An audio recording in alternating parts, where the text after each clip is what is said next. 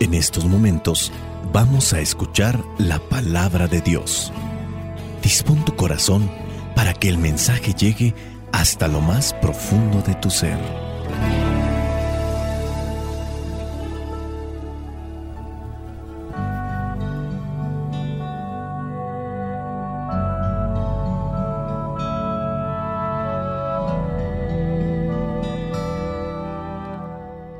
Vamos a tratar de reflexionar lo que son las lecturas de este domingo número 2 del tiempo de Cuaresma. Estamos en el ciclo C.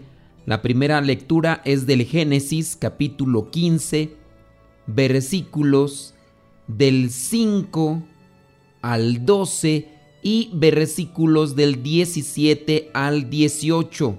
Dice así. Entonces el Señor llevó a Abraham afuera y le dijo, Mira bien el cielo y cuenta las estrellas si es que puedes contarlas. Pues bien, así será el número de tus descendientes. Abraham creyó al Señor y por eso el Señor lo aceptó como justo y le dijo, Yo soy el Señor, yo te saqué de Ur, de los caldeos, para darte esta tierra como herencia. Pero Señor y Dios, ¿cómo podré estar seguro de que voy a heredar esta tierra? contestó Abraham. Y Dios le dijo, tráeme una ternera, una cabra y un carnero, de tres años cada uno, y también una tórtola y un pichón de paloma.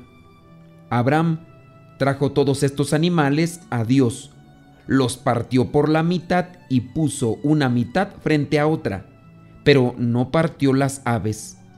Y los buitres bajaban sobre los cuerpos de los animales muertos, pero Abraham los espantaba. Cuando empezaba a anochecer, Abraham se quedó profundamente dormido. De pronto lo rodeó una gran oscuridad y sintió mucho miedo. Versículos del 17 al 18. Cuando ya era de noche y todo estaba oscuro, apareció un horno que echaba humo y una antorcha encendida que pasaba por en medio de los animales partidos. Aquel mismo día el Señor hizo una alianza con Abraham y le dijo, Esta tierra se la daré a tus descendientes desde el río de Egipto hasta el río grande, el Éufrates. Palabra de Dios, te alabamos Señor.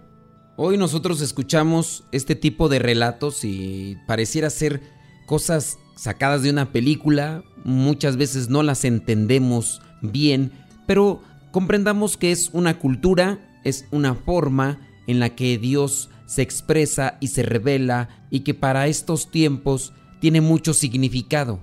En la actualidad hacer todo este tipo de cosas incluso hasta rayaría en la brujería. Actualmente hay personas que sacrifican animales, pero más bien lo hacen para agradar a los demonios. Pero en su tiempo, cuando Dios está revelando a Abraham para la cultura, es una forma de entender lo que Dios está pidiendo. En esta lectura Dios establece una alianza, Dios también establece la forma de culto que vendrá a tener el pueblo de Israel.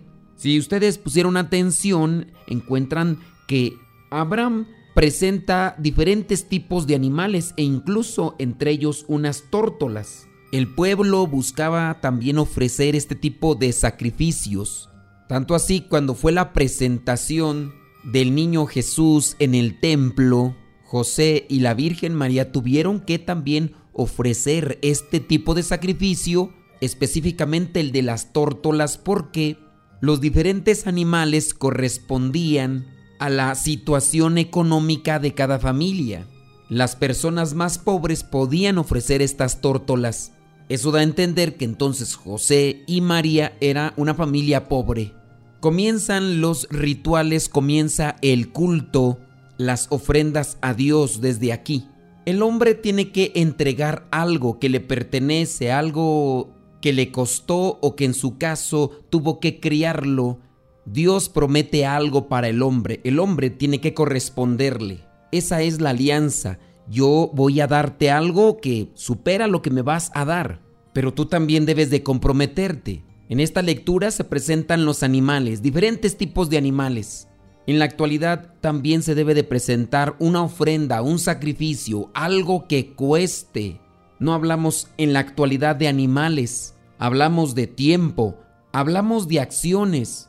Ahora no son para ofrecerlas o colocarlas en un horno para que ardan. Ahora nosotros tenemos que entregar todo aquello como ofrenda a Dios, ya sea para las personas necesitadas, en el sentido material o también sacrificarnos nosotros en lo que viene a ser aquello que nos cuesta. El orgullo, la soberbia, el enojo, la ira. Eso me cuesta, pero lo voy a ofrecer a Dios. Jesucristo remarca en los evangelios, misericordia quiero y no sacrificios. La misericordia es la compasión, es la paciencia. En el momento en el que la practicamos nosotros con los demás, también sufrimos. Y más si es con aquella persona que nos hace enfadar, disgustar, desesperar. Tenemos que aplicar la paciencia, la comprensión y sin duda la humildad. Vamos a quedarnos entonces con esta reflexión. Dios hace un pacto, una alianza. Dios en esta lectura le promete a Abraham que su descendencia va a ser heredera de esa tierra. Dios también nos promete a nosotros que podemos ser herederos no de materiales, no de cosas físicas, pero sí de la vida eterna ante su presencia. Dios nos ofrece muchos dones espirituales, pero nosotros también debemos de ofrecernos todos los días a Él. Si tienes la oportunidad de hacer caridad, haz caridad. Da de lo que tienes a los más necesitados. Y si en su caso no encuentras a ninguna persona que sea un indigente o una persona que sea pobre materialmente hablando, Tienes que ofrecer aquello que te cuesta, misericordia, paciencia, comprensión. Y creo que más de alguno tenemos que trabajar en eso porque nos falta mucho. Ahora vayamos a la segunda lectura, es Filipenses capítulo 3, versículos del 17 al versículo 1 del capítulo 4. Dice así, Hermanos, sigan mi ejemplo y fíjense también en los que viven según el ejemplo que nosotros les hemos dado a ustedes. Ya les he dicho muchas veces. Y ahora se lo repito con lágrimas, que hay muchos que están viviendo como enemigos de la cruz de Cristo. Y su fin es la perdición. Su Dios son sus propios apetitos y sienten orgullo de lo que debería darles vergüenza. Solo piensan en las cosas de este mundo. En cambio, nosotros somos ciudadanos del cielo y estamos esperando que del cielo venga el Salvador, el Señor Jesucristo, que cambiará nuestro cuerpo miserable para que sea como su propio cuerpo glorioso, y lo hará por medio del poder que tiene para dominar todas las cosas por eso, mis queridos hermanos, a quienes tanto deseo ver, ustedes, amados míos, que son mi alegría y mi premio, sigan así, firmes en el Señor. Palabra de Dios, te alabamos, Señor. Esta lectura es más clara, se puede comprender y lo que más cuesta es vivirla. Nosotros, dentro de la religión, tenemos una forma cultural al participar de la misa, nosotros tenemos que vivir cristianamente. Dios se manifiesta en los sacramentos. Nosotros nos dirigimos a Dios en medio de la oración, en medio de la alabanza. Pero después de eso nosotros tenemos que poner en práctica aquello que Dios pone en nuestro corazón. En este caso, San Pablo se dirige a aquellos que decidieron seguir a Cristo, pero pareciera ser que están en contra. En el versículo 18 señala, hay muchos que están viviendo como enemigos de la cruz de Cristo. Es decir, ellos dijeron, vamos a seguir a Cristo, pero con sus actos pareciera ser que están en contra y esa situación también se puede ver en la actualidad. Personas que se dicen católicas pero que son corruptos, caen en la infidelidad o en su caso son promotores de la muerte. El aborto es algo que está quejando constantemente a la sociedad y pareciera ser que cada día que avanza se contagian más de esa idea. Antes no se conocían a muchas personas que aprobaran el aborto. Hoy hay muchos cristianos católicos que incluso lo defienden, lo justifican al estar en contra de la vida, al dejarse llevar por la lujuria, caer en la infidelidad. ¿Y qué decir de aquellos que caen en aberraciones tan grandes como la pederastía, cuestiones de extorsión, de robo? Cuando se encuentran aquellos que son asaltantes, violadores, narcotraficantes, personas de la política, servidores públicos, y también alguno que otro consagrado con acciones irreprochables, pero diciéndose católicos. El político fulano de tal se dice católico, pero desvió mucha cantidad de dinero para beneficiarse. El personaje artístico se dice católico, pero al mismo tiempo es un grande promotor del aborto. Fulano de tal se dice católico, fulana de tal se dicen católicas, pero justifican la infidelidad, la promiscuidad y la lujuria. Sí, podemos ir avanzando nosotros en esta enemistad con la cruz de Cristo. En nuestros actos se da a conocer para qué lado caminamos, aunque nosotros digamos que estamos caminando rumbo a Cristo. Con nuestros actos nosotros señalamos a quién seguimos verdaderamente. Personas a nivel empresarial que son capaces de dejar a una población sin los bienes naturales que sirven para la subsistencia de las personas y todo solamente por buscar más dinero, por incrementar sus cuentas de banco, pagándoles salarios de muerte a los trabajadores, haciéndolos trabajar largas jornadas y todo por una cantidad mínima que los hace mantenerse en el hilo de la subsistencia. Ya hasta parezco político hablando de estas cosas. Pero me da ciertamente coraje cuando escucho a aquellas personas que están sufriendo por aquellos que tienen la posibilidad incluso de ofrecer un servicio y se aprovechan dejando a los más pobres en la ruina y sin posibilidad de crecer o de subsistir con los bienes naturales que Dios mismo nos da. Dice en el versículo 19, su Dios son sus propios apetitos y sienten orgullo de lo que debería darles vergüenza. Me viene a la mente aquellas personas que vienen a presentarles a los demás como si fuera algo honroso, glorioso, digno de aplausos, cuando se dejan llevar por la promiscuidad, cuando andan de infieles, cuando andan abusando de la dignidad de las personas o de aquellos que se dedican a asaltar y después están presumiendo qué fue lo que alcanzaron, cuál es su botín de aquel día, algunos presumiéndolo hasta en las redes sociales como si fuera digno de aplausos. Eso sí, traen el tatuaje del Sagrado Corazón en su brazo en su pecho traen a la Virgencita de Guadalupe y son capaces de ponerle veladoras, esperando que mientras más veladoras pongan a los santos a las imágenes, mejor les va a ir en sus negocios chuecos, retorcidos. Dice el mismo versículo 19, solo piensan en las cosas de este mundo. Tenemos que cambiar de perspectiva porque nosotros mismos nos estamos empujando hacia el desfiladero. Vamos a caer en la barranca en el precipicio. El amor, la caridad, la generosidad solamente son conceptos que se publican mucho en las redes sociales, pero que se viven poco dentro de las familias, en la sociedad. Somos ciudadanos del cielo y nosotros vamos a alcanzar el cielo no por el título que nos pongamos. Algunos dirán soy cristiano, otros dirán soy católico, pero eso no nos garantiza poder estar en algún momento ante la presencia de Dios. Todos tenemos mucho por hacer, pero hay que empezar por nosotros, ahí donde nos encontramos día con día, que por nuestras acciones identifiquen que somos verdaderos seguidores de Cristo. Vayamos al Evangelio del día de hoy, corresponde a Lucas capítulo 9 versículos del 28 al 36.